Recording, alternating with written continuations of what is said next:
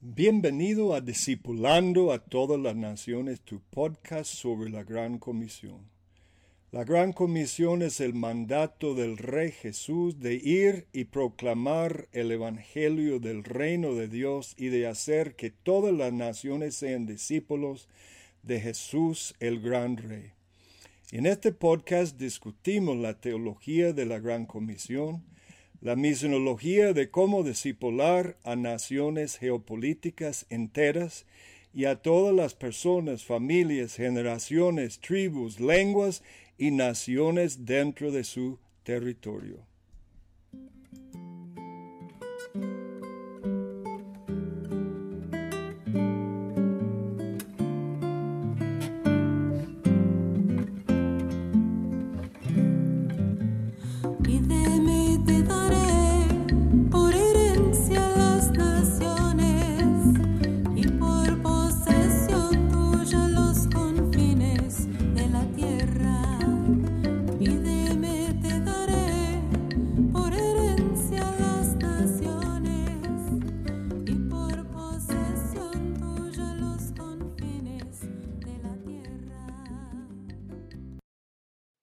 Esta ocasión presentamos la primera parte de un mensaje dictado a los pastores de la Fraternidad de Ministerios de Heredia intitulado En un instante sobre la caída de Kabul, Afganistán, en agosto 2021.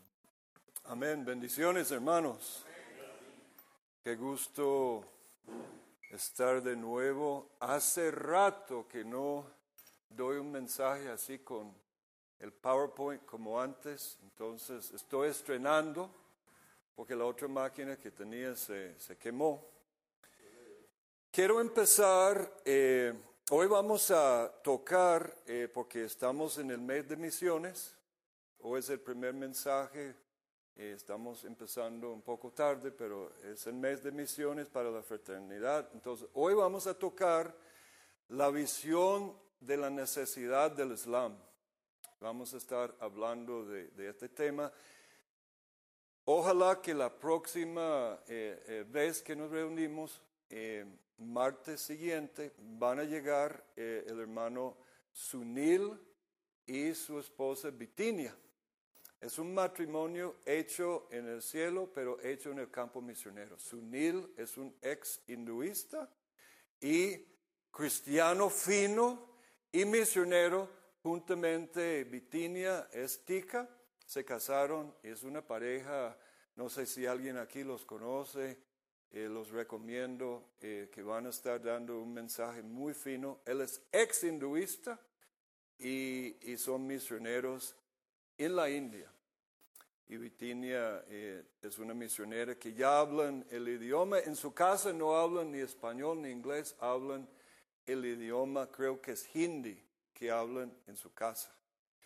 Luego la otra martes es Carlos Bindas sobre evangelización y después Merlin Valverde va a estar hablando de traducción bíblica porque ya terminamos una traducción de una lengua no alcanzada eh, sin Biblia desde Costa Rica. Quiero leer un texto para este tema que les va a parecer extraño para el tema de hoy, luego les explico. Mateo 17, 1 a 3. Ahí dice la transfiguración. ¿Me escuchan bien sin el micrófono, verdad? Seis días después, Jesús tomó a Pedro y a Jacobo y a Juan, su hermano, y los llevó aparte a un monte alto, y se transfiguró delante de ellos, y resplandeció su rostro como el sol, y sus vestidos se hicieron blancos como la luz. He aquí les aparecieron Moisés y Elías hablando con él, entonces Pedro dijo a Jesús, Señor, bueno es para nosotros que estemos aquí. Hace más de 1400 años, supuestamente vivió hombre que los musulmanes llaman Mohammed, el alabado. in Arabic. Hay teorías modernas que ni existió Mohammed como tal, que sería un tema muy interesante eh, hablar algún día. Pongamos que él existió.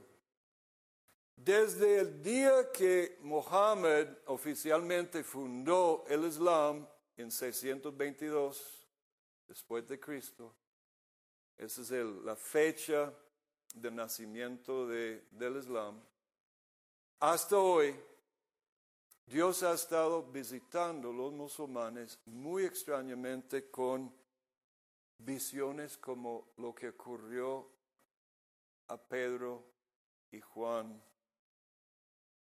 Habían tres ahí o era solo Pedro y Juan. Pedro y Jacobo y a Juan. Tres.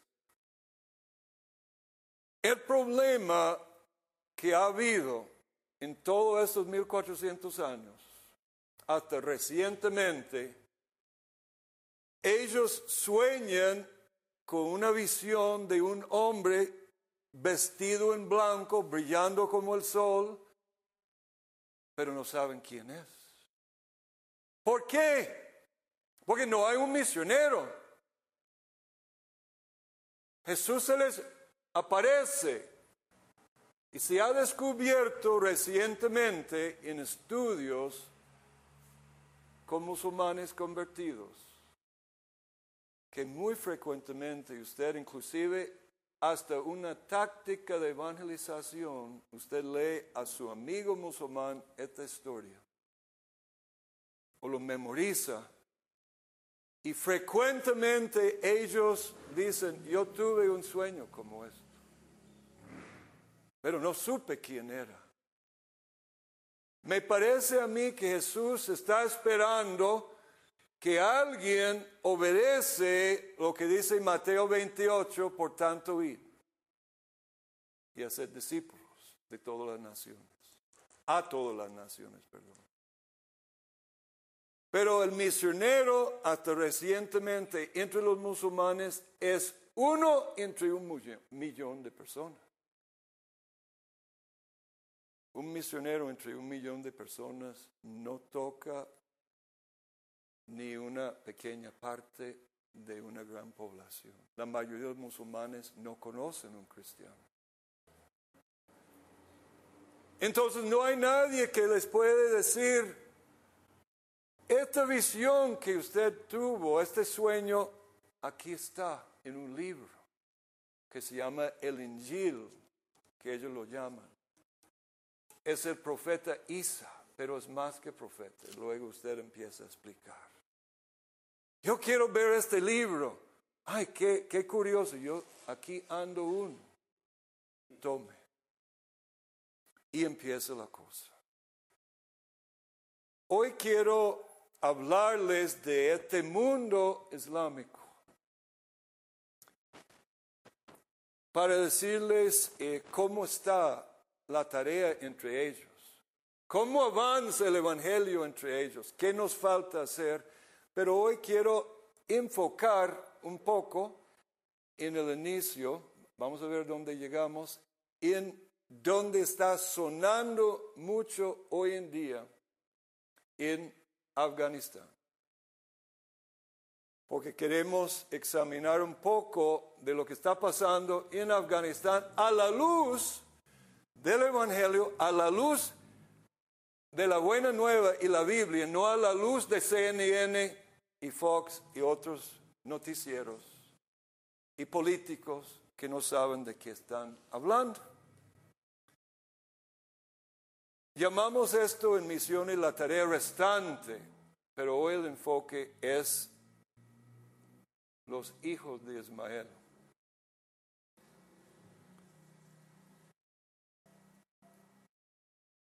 construyendo naciones, edificando naciones. Los objetivos militares de Estados Unidos después de 9-11, si se plantea lo que ellos dijeron que estaban haciendo cuando cayó las torres, era ir a Afganistán y encontrar a, Bin, Bin Laden Al Qaeda, derrocarlo, matar a Osama Bin Laden y acabar con Al Qaeda en este país y salir. Eso fue el planteamiento original. Pero cometieron un grave error que desgraciadamente estamos donde estamos hoy en el nuevo Vietnam, el nuevo caída de Saigón, pero ahora no es Saigón, Vietnam, sino Kabul. Y queremos analizar esto a la luz del Evangelio, a la luz de la iglesia, a la luz de los países occidentales. ¿Qué hay mal en lo que Bush ajustó la visión que plantearon inicialmente de hacer esto rápido, ganar la guerra y salir, a una nueva meta que convenía al complejo industrial militar de Estados Unidos de construir naciones o reconstruir Afganistán y después construir una democracia moderna en Afganistán. Suena muy bonito. Y muchos cayeron en la trampa. De hecho, presidente tras presidente cayó en la trampa. Hay una serie de libros escritos sobre nation building en Afganistán, edificando naciones. Es correcto que Reino Unido y Francia y los aliados y Estados Unidos, guiados por Estados Unidos, esté edificando la nación afgana. ¿O hemos cometido un grave error estratégico terrible y la iglesia y la verdad ha sido dejado a un lado de cómo se construye una nación. Eso es mi planteamiento hoy. Entonces, después de una victoria, sacaron de la victoria una derrota total y una vergüenza nacional que estamos viviendo como gente de Estados Unidos. Yo siendo gente, una persona binacional, que desde, desde el inicio yo estoy criticando el manejo de los generales panzones, ignorantes de cultura, ignorantes del Islam, ignorantes de cómo se hace una relación transcultural tratando de edificar y construir naciones. Dice, a pesar de gastar más en Afganistán que en la reconstrucción de Europa en la Segunda Guerra Mundial, se ha hecho poco progreso. Y se ve la vergüenza que tenemos y hoy día me acaba de llegar una noticia de mi esposa, de una discípula de mi esposa, que, que está en contacto directo con gente, misioneros latinos, para no decir más, eh, que los están sacando en este momento. A un lugar seguro, pero no sé si es un lugar seguro allá o un lugar seguro afuera, porque todavía estaban hoy, según la información que le llegó. Entonces, antes de terminar, recuérdeme para que oremos sobre este asunto. El próximo slide, que lástima que no está funcionando, no sé si el muchacho Randy podría venir y jugar con esto. Hay un muchacho Randy que me ayudó para que yo no me eh, esté enfocando en esto. Pero en este slide hay un montón de afganos y va un jeep militar y están tirando piedras y el rótulo aquí dice reedificando Afganistán. Es decir, la mayoría de las más de 70 tribus que son musulmanes, todas, absolutamente todas, no quieren la casa de los infieles construyendo su nación. No les interesa. Porque en Islam solo hay dos casas. Está Dar al-Salam, que significa la casa de paz, que es el Islam, y Dar al-Harab. Y Estados Unidos, para ellos, Israel son los peores de Dar al-Harab, la casa de guerra. Pero Costa Rica también es casa de guerra. Y el cristianismo es casa de guerra. Todos somos Dar al-Harab la casa de guerra. Solo hay dos etnias en el mundo realmente para ellos, o dos grandes grupos. La casa Dar al-Salam y la casa Dar al-Harab. Pero yo les hubiera dicho desde el primer año y los misioneros hubieran dicho a los cabezones cómo se hace la cosa. Afganistán es el sepulcro de los imperios.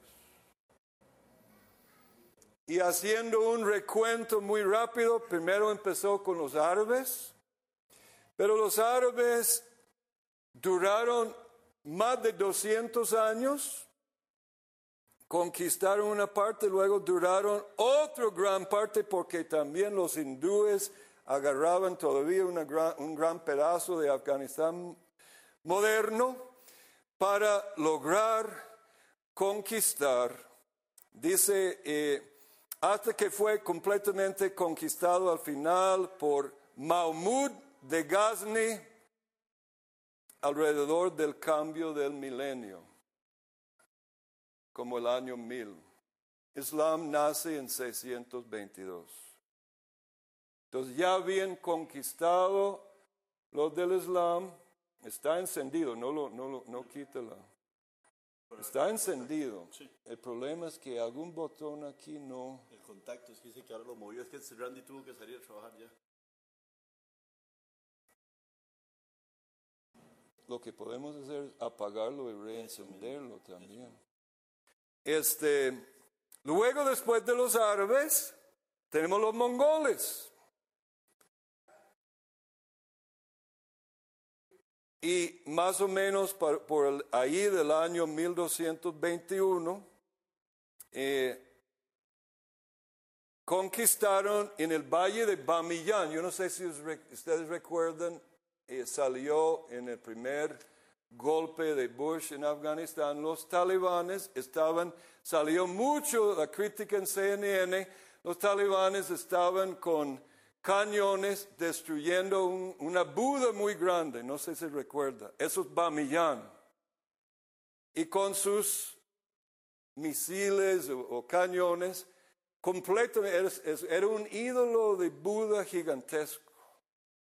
Y los talibanes destruyeron, que es un, para el ONU, era como un patrimonio mundial de la historia, ¿no? Pero los talibanes, para ellos eso es un ídolo y para nosotros también. Eh, pero lo destruyeron. Este lugar está en el epicentro de la etnia más alcanzada de Afganistán, los Hazara, que y son interesante porque aquí menciona que, lo, que sitiaron este lugar en 1920, 1221 y que el nieto de Genghis Khan fue asesinado en este sitio. esto va hasta ahí. Y los Hazaras son hijos mezclados de los mongoles con los tayikos, que es otra etnia en Afganistán. Pero después los mongoles fueron conquistados por los mogoles. Y más o menos entre 1500 a 1738 estaban los del imperio mogol o mogol, no sé cómo se pronuncia en español, creo que es mogol o mogol. No es igual que mongo, es mogol. Y ellos duraron de 1500 a 1738. En 1738 fueron eh, vencidos, eh, a través de otro grupo eh, que vamos a mencionar ahora, los musulmanes safádidas de Persia. Entonces, viene el imperio árabe, conquista, viene otro imperio, los conquista, viene otro imperio ahora, ahora musulmán de Persia, que sería de Irán, de esta zona, los conquista por estos años. Luego Nader Shah y su imperio Pashtun. Ya estamos llegando al tipo de pueblo que ustedes están viendo en, el, el televisor, los pashtos, los pashtos o pashtunes o patanos, que es la etnia del sur de Afganistán. Porque no sé si recuerda cuando, cuando Bush atacó Afganistán desde el norte, vino con los aliados del norte, todas las tribus del norte que llamaban los aliados del norte de Afganistán, estaban en contra de los Pashto en el sur, de Kandahar y todo eso, recuerda Kandahar, este, y, y Bush con ellos, principalmente los tayikos, vinieron atacando el, imperio del sur, que son los Pashtu. Este imperio de Pashtu que tenía todo Afganistán duró, este, vamos a ver, en una revuelta contra los safávidas de Irán, de Persia. ¿Algo pasó con el compu? Ya bien. Ah, ok, excelente. ¿Dónde estamos? Estamos aquí. Esos son los imperios. Eh, lo que quería es comprobarles que Afganistán es el sepulcro de los imperios. Y esa es su fama. Y los de Pashtu duraron muchos años la revuelta afgana derribó el imperio safávida, musulmán contra musulmán, porque uno era chiita de Irán, los iranes son chiitas, que vienen con Tarzán y todo eso. Es un chiste. Hay dos divisiones en el, Islam, los chiitas y los sunitas. Y los pashtus son sunitas. No, les, no, no hay ningún amor entre los dos. Entonces quitaron los iraníes de este imperio y tiene el imperio Pashtu. Y luego llegamos a 1747 cuando se establece el Afganistán, lo que llaman el, Afganistán moderno.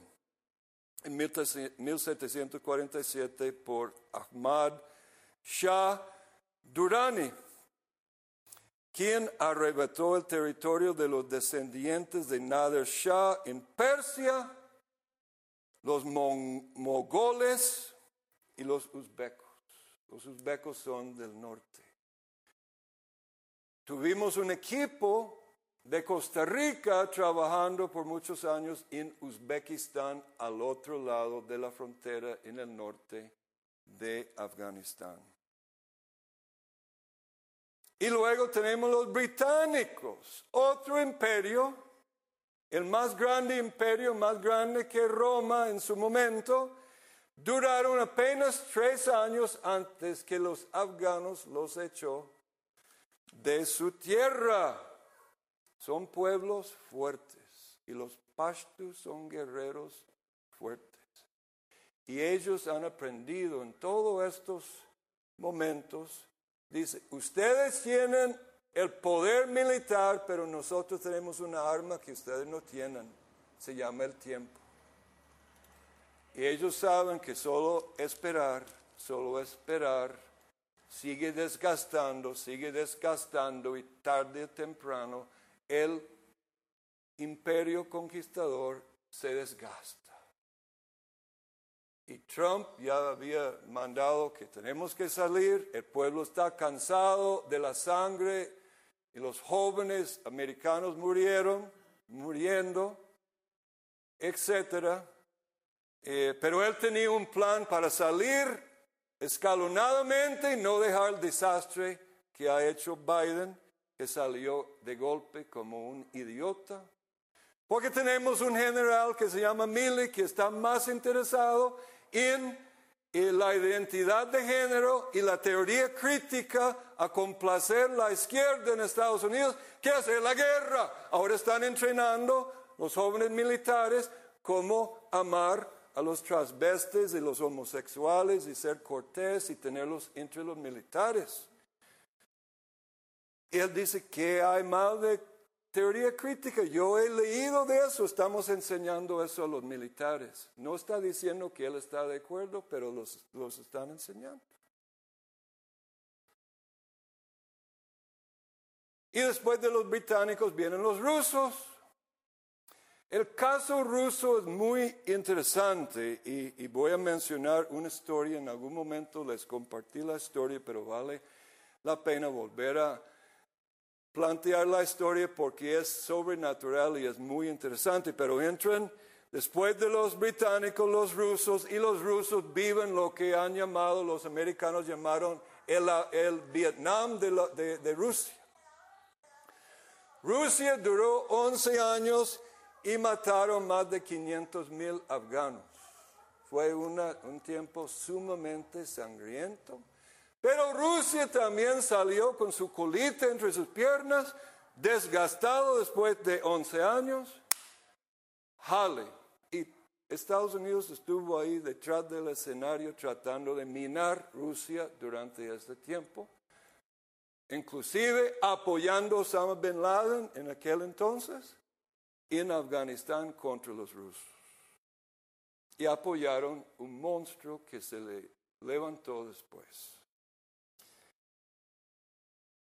Antes de salir, o antes de entrar los rusos, había una sola iglesia en Afganistán. Creo que era presbiteriano.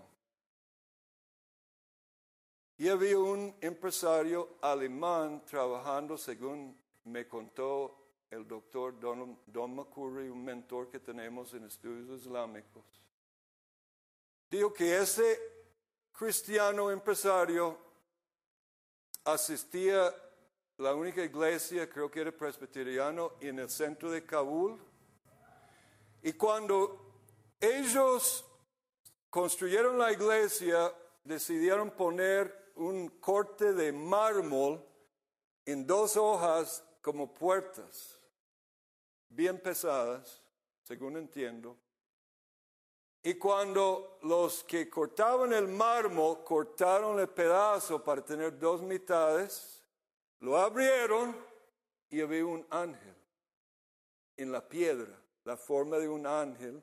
Al cortarlo y abrirlo, era como dos alas y una cabeza en el centro. Esto era una señal para muchos. Y los afganos, que son muy supersticiosos, esto era una señal. Y al colgar esto ahí, y era una señal, yo creo, divina.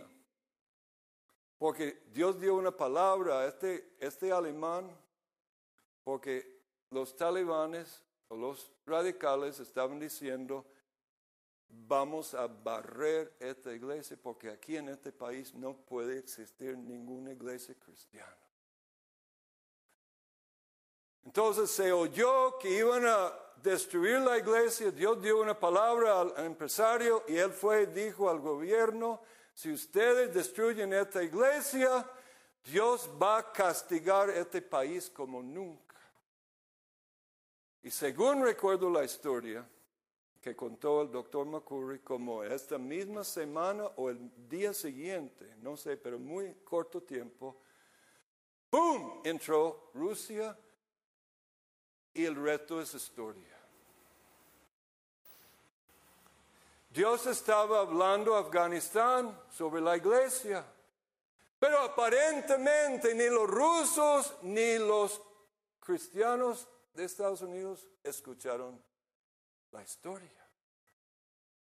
Que Dios valoriza su iglesia y valoriza la palabra que predica su iglesia. Parece que para Dios es esencial Pero aquí en Costa Rica, en América Latina, hemos escuchado que la iglesia no es entre los, las entidades esenciales. Finalmente, entre los americanos, ya lo tenemos 2001 a 2021, celebrando. Biden quería todos fuera antes de la fecha famosa de 9-11. 20 años y miles de millones, si no posiblemente trillones de dólares. Gracias por estar con nosotros en este tu podcast sobre la Gran Comisión. Espero que hayas disfrutado el mensaje. Si deseas saber más sobre el tema presentado o si tienes dudas o preguntas sobre los detalles del mensaje, puedes buscar las notas sobre el programa en www.ifmb.org rayo inclinado DTN 035 o en el correo electrónico dtn